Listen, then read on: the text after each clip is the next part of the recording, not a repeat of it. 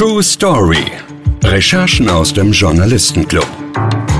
Hier erzählen Reporter von Axel Springer von ihren aufregendsten Geschichten und wie sie entstanden sind. Hi, schön, dass ihr wieder dabei seid. Ich bin Julia Sommerfeld und das ist True Story. Herzlich willkommen. Die Story. Um diese wahre Geschichte geht es heute. Ein Soldat stirbt in Afghanistan durch den Angriff eines Selbstmordattentäters. Seine Witwe macht die Deutsche Bank für den Tod ihres Mannes mitverantwortlich und reicht Klage ein. Jetzt könnte man denken, wo ist denn da der Zusammenhang? Und genau das hat mir Martha Oros, Wirtschaftsredakteurin bei Business Insider Deutschland, erzählt. Martha recherchiert seit vielen Jahren zu Wirtschaftskriminalität. Das spielt bei dieser Recherche eine große Rolle, denn dadurch konnte sie einige lose Enden verbinden. Mitgenommen hat mich, wie sie von ihrer Reise in die USA berichtet hat, wo sie auch die Witwe des ermordeten Soldaten traf. Die sagt, dem Selbstmordattentäter, der ihren Mann in die Luft gesprengt hat, kann sie verzeihen. Der Deutschen Bank aber nicht. Warum? Das hört ihr gleich. Hallo Martha, ich freue mich sehr, dass du heute hier bist. Hallo Julia, danke für die Einladung. Deine Recherche ist so umfassend und so unglaublich, dass ich gern mittendrin starten würde. Und zwar mit der Geschichte über den Tod von David Cabrera. Es ist der 29. Oktober 2011. David Cabrera ist Oberstleutnant bei der US Army und seit wenigen Wochen in Afghanistan im Einsatz. Er kümmert sich als Sozialarbeiter und Psychotherapeut um seine Kameraden. Der Tag beginnt wie jeder andere auch. Doch dann passiert etwas Schreckliches. Erzähl mal. Die Geschichte von Oberstleutnant David Cabrera ist schon deswegen sehr bewegend, weil er auf eigenen Wunsch im Afghanistan-Einsatz war. Also wie du das ja auch schon erwähnt hast, er war Sozialarbeiter, Therapeut für Soldaten und hatte schon mehrere Einsätze hinter sich. Er hat dann aber studiert und wollte unbedingt den Soldaten helfen, die Kriegserfahrungen und die posttraumatischen Störungen und alles, was sie natürlich belastet. Sie wollte die Soldaten mit diesen Gefühlen unterstützen und helfen. Und er war der Meinung, dass die Soldaten nicht erst nach ihrer Rückkehr diese psychische Unterstützung brauchen, sondern direkt vor Ort, also dort, wo sie im Einsatz sind und dort, wo der Alltag ist. Und er musste mehrere Befehlshaber tatsächlich davon überzeugen, dass sie einen Therapeuten vor Ort absenden. Seine Frau, die August Waldman, hat, hat er zugesichert, dass Therapeuten keine Zielscheiben für die Gegner sind. Keiner schießt ja auf Therapeuten. Es sind die Soldaten, die an der Frontlinie sterben, aber nicht die Sozialarbeiter. Doch nur einige Wochen nachdem er in Kabul ankam und die Soldaten betreut hat, stellte sich genau das Gegenteil heraus. Es war am 29. Oktober 2011. Er fuhr in einem Konvoi an die Frontlinie, als ein Land Rover voller Sprengstoff in den Konvoi fuhr und eine gewaltige Explosion auslöste. Cabrera wurde zum Opfer eines Selbstmordattentats der Taliban und der Al-Qaida und starb zusammen mit 16 weiteren Menschen. Ähm, er hinterließ vier Kinder und seine Frau August.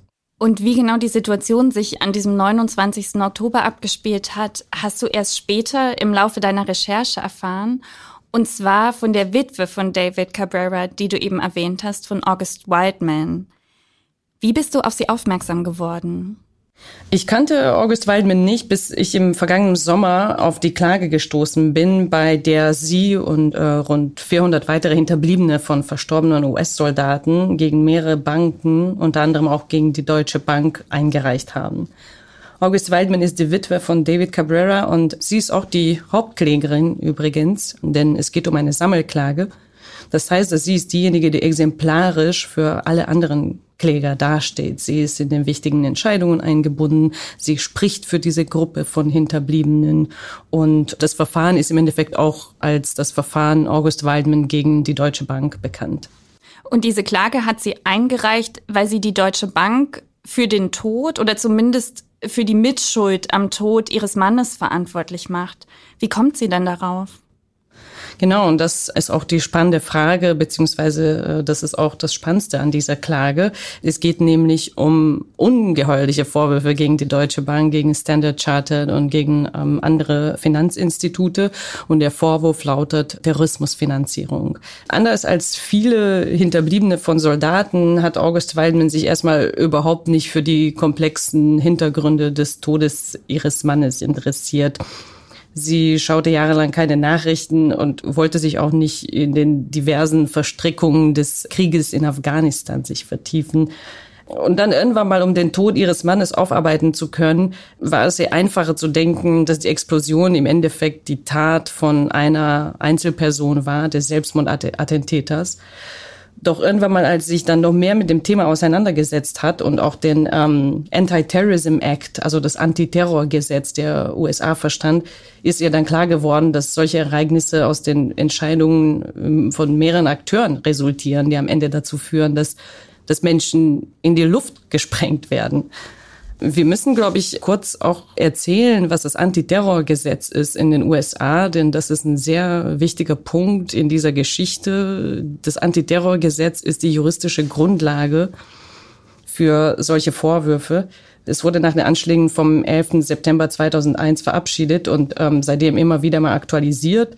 Also das weitet die ganzen Möglichkeiten aus, wie die USA oder wie auch zum Beispiel Bürger in Zivilklagen gegen Terrorismus und Terrorismusfinanzierung vorgehen können.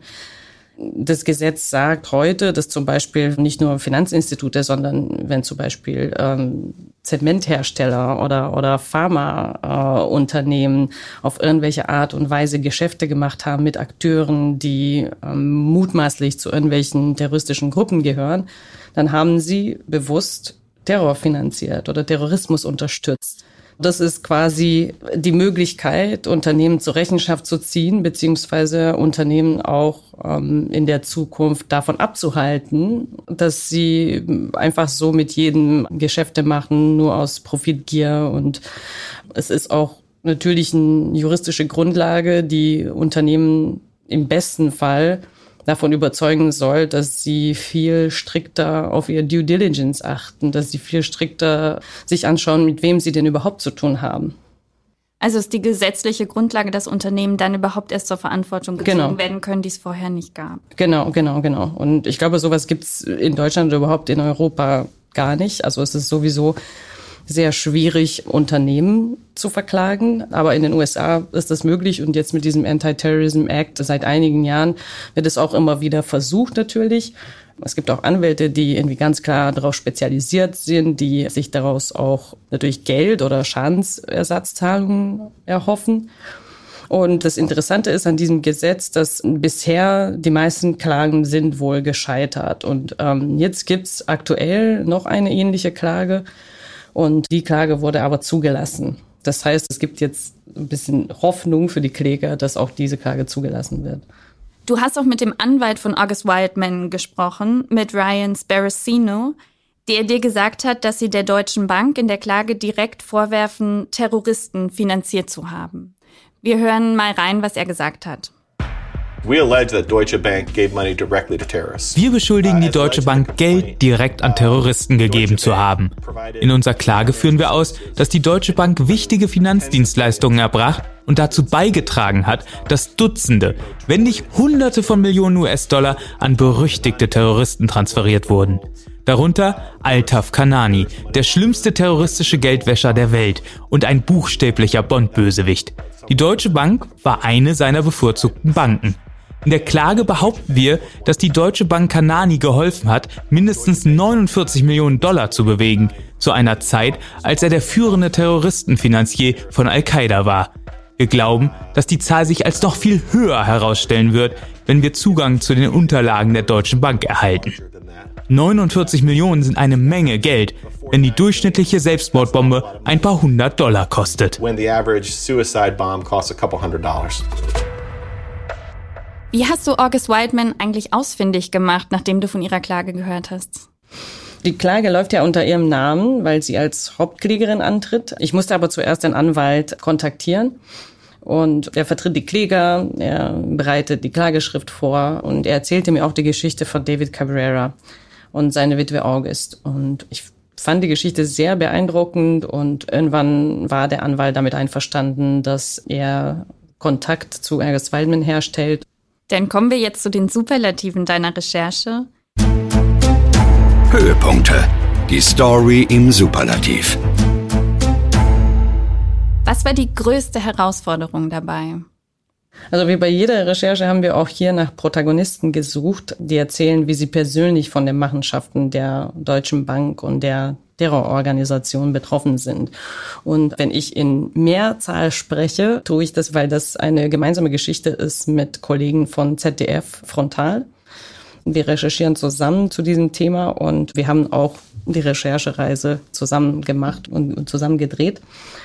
August Weilmann und ihr Anwalt, der insgesamt 400 Angehörige vertritt, erheben schwere und umfangreiche Vorwürfe gegen einige der weltweit mächtigsten Geldinstituten wie die Deutsche Bank, Standard Chartered oder die Danske Bank.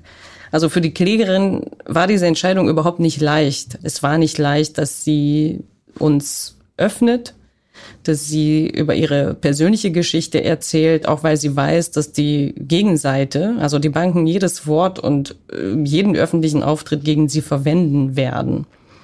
Die Deutsche Bank wird von renommierten globalen Anwaltskanzleien vertreten, die enorme Ressourcen haben, um die Bank vor potenziellen Schadensersatzansprüchen zu verteidigen. Also jede Äußerung von ihr oder von ihrem Anwalt kann zum Nachteil der Kläger verwendet werden.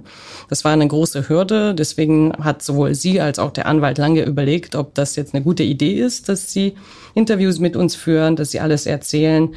Wir konnten sie aber am Ende davon überzeugen, dass sie, dass sie uns vertrauen kann. Da hat sicherlich auch eine große Rolle gespielt, dass wir seit Jahren schon zum Thema Umsatzsteuerbetrug und Terrorismusfinanzierung recherchieren. Wir wussten sehr viel über die Hintergründe und wir haben sie am Ende auch überzeugt, dass wir verantwortungsvoll mit der Geschichte umgehen es kommt noch ein anderer Aspekt hinzu, was so sehr Corona-typisch ist und was sicherlich auch andere Kollegen, die in diesen Zeiten auf Dienstreisen sind, kennen. Also eine Reise in die USA zu Zeiten der Pandemie ist keine Selbstverständlichkeit. Vor allem, wenn man auch ein Journalistenvisum braucht. Und das habe ich ja auch gebraucht, vor allem zu so einem heiklen Thema. Hinzu kommt, dass Flüge können jederzeit abgesagt werden. Die Einreisebestimmungen ändern sich ähm, je nach Land, Fluggesellschaft und so weiter. Und unsere Sorge war natürlich auch, dass wir einen Tag vor der Abreise uns anstecken und dann die ganzen Buchungen und das ganze Geld, was wir in die Hand genommen haben, um diese Interviews zu organisieren, im Endeffekt umsonst war. Das ist aber tatsächlich nicht passiert und wir waren dann auch sehr glücklich, dass das geklappt hat. Und was hat dich bei der Recherche am meisten überrascht? Das, was für mich persönlich am meisten überraschend war, dass es in dieser Klageschrift nicht nur wegen der Deutschen Bank viele Deutschlandbezüge gibt, sondern auch in den Beispielen von Terrorfinanzierung, die die Vorwürfe untermauern sollten, sehr viele Spuren nach Deutschland führen. Die Kläger behaupten zum Beispiel, dass die Deutsche Bank Konten für mehrere Personen eingerichtet haben soll, die aus Steuergeldern zu Terrorismusfinanzierung beigetragen haben. Und ein wichtiger Schauplatz laut Klageschrift für diese Ereignisse ist Deutschland.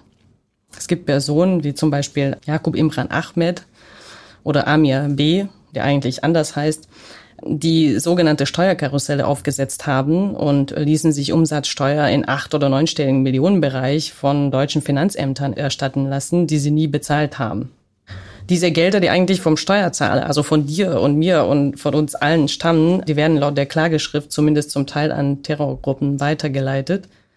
Eine weitere Geschichte aus der Vergangenheit, die nun die Bank wieder einholt, und das war auch überraschend, sind die Konten einiger Akteure der Hamburger Terrorzelle, die die Anschläge vom 11. September planten und durchführten und die laut der Klageschrift ebenfalls Konten bei der Deutschen Bank hatten. Und es ist einfach sehr spannend zu sehen, dass Kapitel, die die Bank angeblich schon längst abgeschlossen hat und sicherlich auch aufgearbeitet hat und äh, sogar juristisch aufgearbeitet hat, trotzdem die Bank nach 10 oder sogar 20 Jahren einholen, weil es gibt jetzt Menschen in den USA und es gibt jetzt Anwälte und es gibt eine juristische Grundlage dafür, die sagt, nein, ihr müsst dafür zahlen, dass ihr mit solchen Personen Geschäfte gemacht habt. Du bist für die Recherche in die USA geflogen. Du hast auch die Witwe David Cabreras getroffen. Gab es während dieser Zeit einen Moment, der dich besonders berührt hat? Ja, also das Treffen mit Auguste Waldman war sicherlich auch sehr emotional. Einerseits, weil sie wusste, dass sie sich auf Fragen einlassen muss, die vielleicht ihre Position oder ihre Motivation auch kritisieren, hinterfragen. Es gab aber auch Momente, wo man einfach nur als Mensch dastand und zuhörte und die tatsächlich sehr, sehr emotional waren. Sie erzählte uns, wie sie mit dem Tod ihres Mannes äh, umging. Sie erzählte auch, dass sie dem Selbstmordattentäter verzeihen kann, aber nicht den Bankern, die einfach auf ein Spreadsheet schauen und Entscheidungen treffen, die dazu führen, dass Menschen ein paar tausend Kilometer weiter in die Luft gesprengt werden. Sie nahm sich vor, dass Unternehmen, die aus Profitgier Geldflüsse für Terroristen ermöglichen, dass sie diese Unternehmen zur Verantwortung tragen wird. Den O-Ton können wir uns jetzt mal anhören.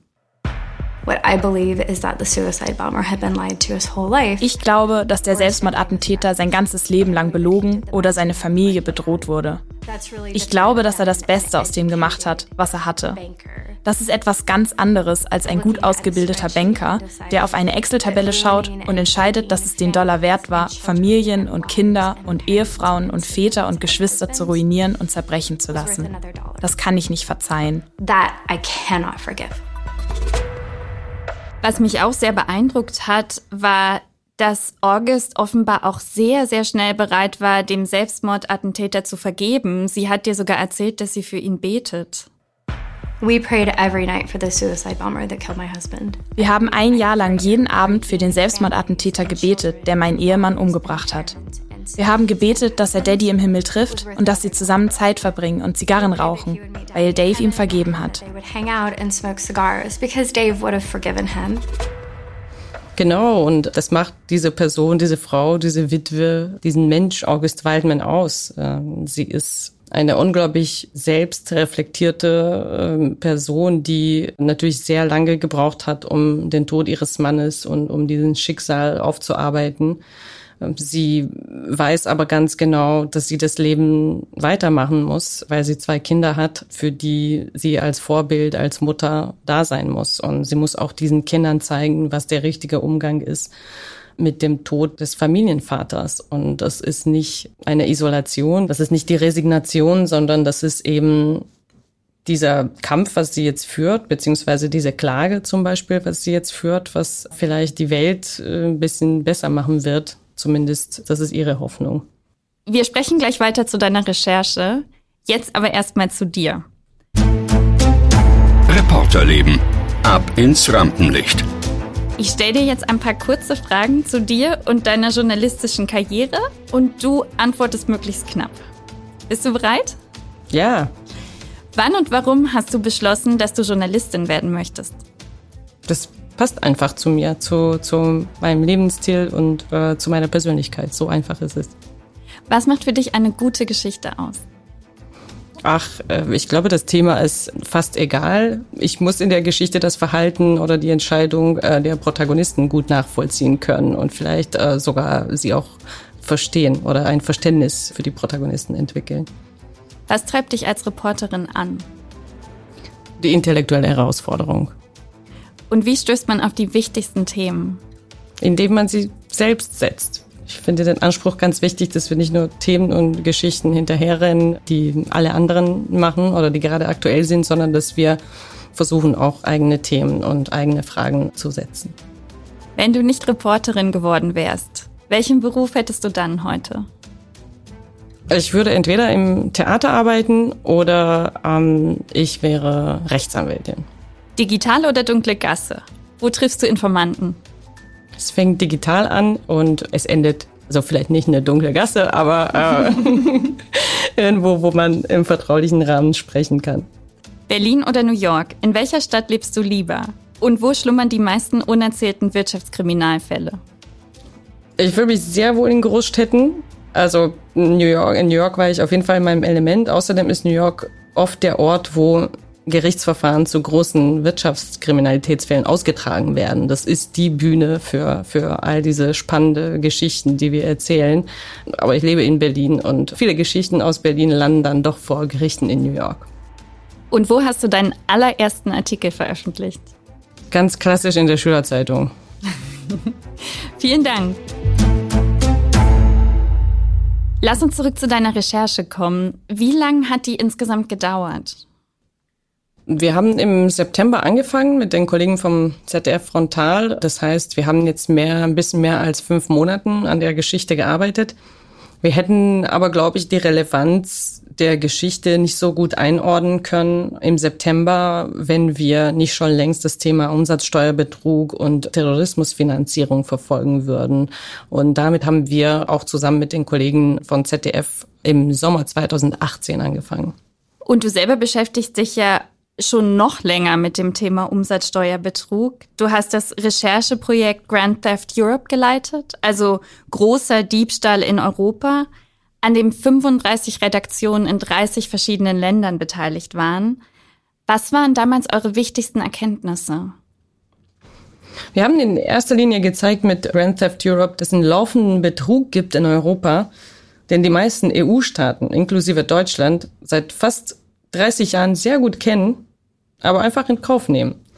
Es ist der größte laufende Steuerbetrug Europas, auch weil organisierte, gut eingespielte Tätergruppen die Mitgliedstaaten jedes Jahr um 50 Milliarden Euro berauben. Nur damit wir das ein bisschen besser einordnen können, wie viel 50 Milliarden Euro sind.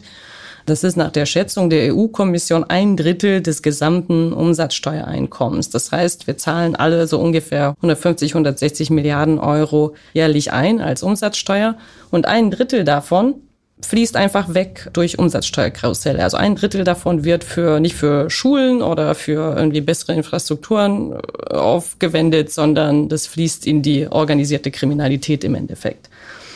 Leider hatte das Bundesfinanzministerium in Deutschland nie so wirklich Interesse daran, diesen Schaden ein bisschen genauer einzuschätzen. Deswegen wissen wir nicht, wie viel Geld wir dadurch verlieren. Die Experten, mit denen wir vor zwei, drei Jahren gesprochen haben, sprachen über fünf bis 14 Milliarden Euro, die durch Umsatzsteuerkarusselle verloren gehen jedes Jahr. Und äh, ja, weil die einzelnen Länder zu wenig miteinander kooperieren. Also Deutschland ist nicht bereit, Daten an äh, Frankreich zu geben, weil es ja Steuergeheimnis ist. Ähm, andere Länder haben vielleicht andere Bedenken. Und weil generell die EU-Länder bei Steuerfragen überhaupt nicht einig sind, fließen Gelder, die wir eigentlich dem Staat einzahlen, dem Gemeinwohl einzahlen, zum Teil in die organisierte Kriminalität. Und es ist auch schon sehr lange klar, dass Teile davon große Einnahmequellen für Terroristen sind. Das hat ja auch der Anwalt Ryan Sparacino noch einmal im Gespräch gesagt, dass im Prinzip schon in den Nullerjahren klar war, dass Umsatzsteuerbetrug und Terrorismusfinanzierung oft Hand in Hand gehen. Mitte der 2000er Jahre war man sich der engen Verbindung zwischen Umsatzsteuerbetrug und Terrorismusfinanzierung im Allgemeinen sehr bewusst. Besonders für die Al-Qaida war Umsatzsteuerbetrug ein bekanntes und stark genutztes Mittel, um Geld einzunehmen. Die Financial Action Task Force warnte die europäischen Banken und Aufsichtsbehörden, ich glaube 2006 oder 2007 bereits, dass Umsatzsteuerbetrug eine beliebte Finanzierungsstrategie der Al-Qaida ist. Danach war das Thema in den europäischen Medien ständig präsent, ebenso bei den europäischen Regulierungsbehörden und Experten, wie Finanzprofessoren und Journalisten. Und das zu Recht, denn Terroristen nutzen es überall. Es ist zweifelsohne eine ihrer wichtigsten Strategien zur Mittelbeschaffung.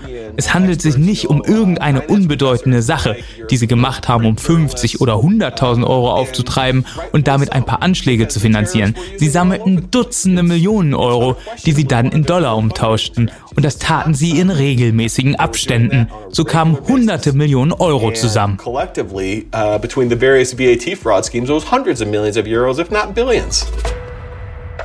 Genau, und das konnten wir auch ähm, damals mit Grand Theft Europe auch ganz schön nachweisen. Wir konnten in Spanien, in Großbritannien, in Italien, in Dänemark und teilweise auch in Deutschland nachweisen, dass Akteure, die zu islamistischen Terrorgruppen gehören, also zu Al-Qaida oder äh, zum Haqqani-Netzwerk, die gründen Firmen in Europa, die eigentlich keine wirkliche wirtschaftliche Aktivitäten ausüben. Die sind nur dafür da, Steuerkarusselle zu betreiben. Das ist ein relativ einfaches System. Es geht im Endeffekt darum, es werden Steuern zurückerstattet, die nie bezahlt werden. Das ist im Endeffekt wie im Casino, nur ein bisschen berechenbarer.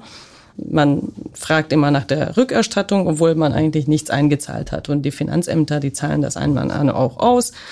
Und wenn es dann auffällt, nach einigen Monaten ist die Firma schon längst weg, der Geschäftsführer existiert nicht oder äh, ist überhaupt nicht mehr nachvollziehbar und der Staat bleibt quasi sitzen auf diesen Schaden. Was wir damals auch in diesem Terrorismusfinanzierung-Kontext rausgefunden haben, war, dass ein Strippenzieher der Steuerkarusselle, der auch in Deutschland aktiv war und der die deutschen Behörden auch zehn Jahre nach diesen Taten weiterhin beschäftigt, also bis heute, ist der Brite Jakub Imran Ahmed. Und das ist sehr spannend, wie, ähm, wie es rauskam, dass er einen Teil seiner Erträge aus dem Umsatzsteuerbetrug für Terrorismusfinanzierung verwendet hat. Amerikanische und britische Truppen haben auf der Suche nach Osama bin Laden in einer Höhle an der afghanisch-pakistanischen Grenze Unterlagen gefunden.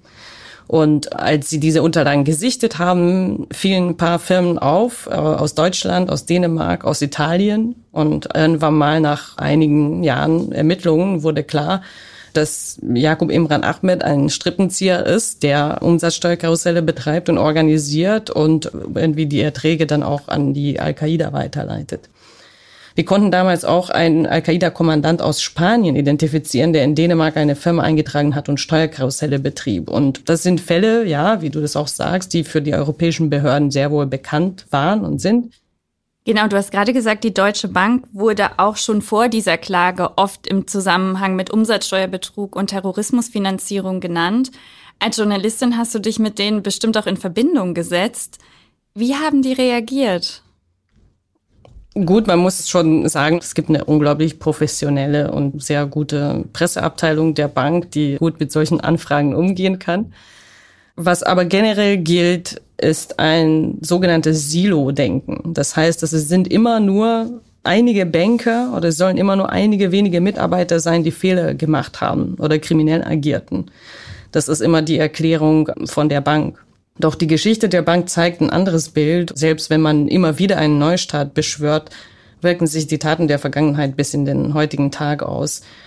Außerdem ist es sehr offensichtlich, dass die vielen Analysten, viele Forscher, Journalisten, Insider, ehemalige Mitarbeiter immer wieder erzählen, dass es hier um ein systemisches Problem geht, dass es längst nicht mehr darum geht, dass einzelne Banker oder einzelne Mitarbeiter kriminell agierten, sondern es geht tatsächlich um eine Kultur, eine Kultur des Profitgiers, was man natürlich auch als absolut normal auch wahrnehmen kann von einer Bank. Andererseits, was nicht normal ist, beziehungsweise was nicht in Ordnung ist, dass dieser Profitgier dazu führt, dass man nicht mehr genau drauf schaut, mit wem man Geschäfte macht. Die Deutsche Bank hat bisher keine Stellungnahme auf die Vorwürfe uns geschickt. Sie betonen immer, dass das Kapitel mit dem Umsatzsteuerbetrug aufgearbeitet und abgeschlossen sei. Es wurden schließlich tatsächlich sieben Manager verurteilt. Doch man sieht jetzt wieder, dass das Thema in dieser Klage aufkommt, weil es gibt jetzt einen komplett anderen Hintergrund zum Umsatzsteuerbetrug. Und zwar, dass die Deutsche Bank möglicherweise mit ihrer Teilnahme im Umsatzsteuerbetrug Gelder an Terroristen ermöglicht hat. Das heißt, konkret zu dieser Klage haben Sie sich noch nicht geäußert. Genau, die Deutsche Bank hat sich konkret zu diesen Vorwürfen aus dieser Klage noch nicht öffentlich geäußert. Kuckucksei. Welche Geschichte stammt aus einer fremden Feder? Wir machen jetzt noch mal einen kleinen Ausflug zu deinen anderen Recherchen, denn du bist ja sehr umtriebig. Das europaweite Projekt zum Thema Umsatzsteuerbetrug habe ich eben schon erwähnt. Es gibt aber noch viele weitere sehr wichtige Recherchen von dir. Zwei von den folgenden dreien hast du gemacht. Eine haben wir dir untergeschoben. Du kannst gleich auflösen, welche, aber vorher sollen unsere Hörer mal raten, welche sie dir am wenigsten zutrauen. Und zwar, erstens, du hast mit deinen Recherchen über sexuelle Belästigungen beim WDR für Aufruhr gesorgt und die flächendeckende Aufarbeitung in Gang gesetzt. Zweitens, du hast aufgedeckt, dass ein Compliance Manager bei Wirecard in einen Bankenbetrug um Marihuana-Käufe involviert war. Drittens, du hast die Millionenabfindung der Deutschen Bank analysiert und dabei herausgefunden, Die Deutsche Bank gibt für drei gefeuerte Top-Manager mehr Geld aus als für den gesamten Vorstand. Welches nicht von dir? Die letzte Geschichte ist nicht von mir. Schade. Klingt nach einer spannenden Story. Die ist tatsächlich auch von Business Insider Deutschland und zwar von deinem Kollegen Kajan Öskens, der in der dritten Folge unseres Podcasts zu Gast war. Insofern, falls ihr die Folge noch nicht kennt, hört gerne dort mal rein. Da erzählt Kajan, wie er die VW-Abhöraffäre aufgedeckt hat. Zurück zu deiner Recherche. Die knüpft ja an ein Thema an, mit dem du dich schon sehr, sehr lange beschäftigt hast. Was war das Besondere daran? Wie unterscheidet sich diese Recherche vielleicht auch von anderen Recherchen, die du gemacht hast? Das Besondere war, glaube ich, dass es sehr viele unterschiedliche Ebenen gibt in dieser Story. Also erstens, wir sind ja mit dieser persönlichen Geschichte eingestiegen, der Tod eines Sozialarbeiters im US-Militär und wie das aufgearbeitet wird. Was fangen Hinterbliebene mit diesen Gefühlen, mit diesen Erfahrungen an? Und dann gehen wir rüber auf eine andere Ebene, wo die Hinterbliebene globale Geldinstitute dafür verantwortlich machen, dass ihre Familienangehörige verstorben sind in einer Explosion. Und das wirft natürlich die Frage auf, inwiefern es überhaupt möglich ist, Geldinstitute, Banken für sowas zur Verantwortung zu tragen. Denn es wird nie möglich sein, ganz genau nachzuweisen, dass die Zutaten einer Bombe, die an dem Tag explodiert ist, ganz genau aus Gelder kommen, die durch die Konten der Deutsche Bank durchliefen. Das wird ja nicht möglich sein. Was aber spannend ist an dem Antiterrorgesetz, ist, dass die Kläger müssen das auch nicht beweisen. Sie müssen nur beweisen, dass die Deutsche Bank ganz genau wusste, mit wem sie Geschäfte macht und ganz genau wusste, wem sie Konten eröffnet. Und das ist nochmal die dritte Ebene, die ich besonders spannend finde an dieser Geschichte, denn es gibt zum ersten Mal ein neues Narrativ dazu, welche Rolle Banken spielen, wenn es um Terrorismusfinanzierung geht. Denn äh, bisher galt immer, dass die Bank nicht gewusst hat, mit wem sie es zu tun haben und dass sie dann erst das nachher äh, herausgefunden haben oder identifizieren konnten. Und natürlich bereut man das immer, aber äh, man kann irgendwie rückwirkend nichts mehr tun. Aber diesmal behaupten diese Kläger, dass die Geldinstitute ganz genau wussten, wer ihre Kunden sind. Denn die Geldinstitute haben diese Information als erste. Die Geldinstitute sind diejenigen, die die Geldflüsse sehen, die die Personen treffen, die Konten eröffnen, die die Personen identifizieren können. Dieses Narrativ behauptet, dass sie ganz genau wussten, sie haben einfach nur weggeschaut. Es geht bei dieser Klage ja wie bei vielen Klagen in den USA auch um sehr viel Geld. Was wäre deine Einschätzung? Wie geht's da weiter?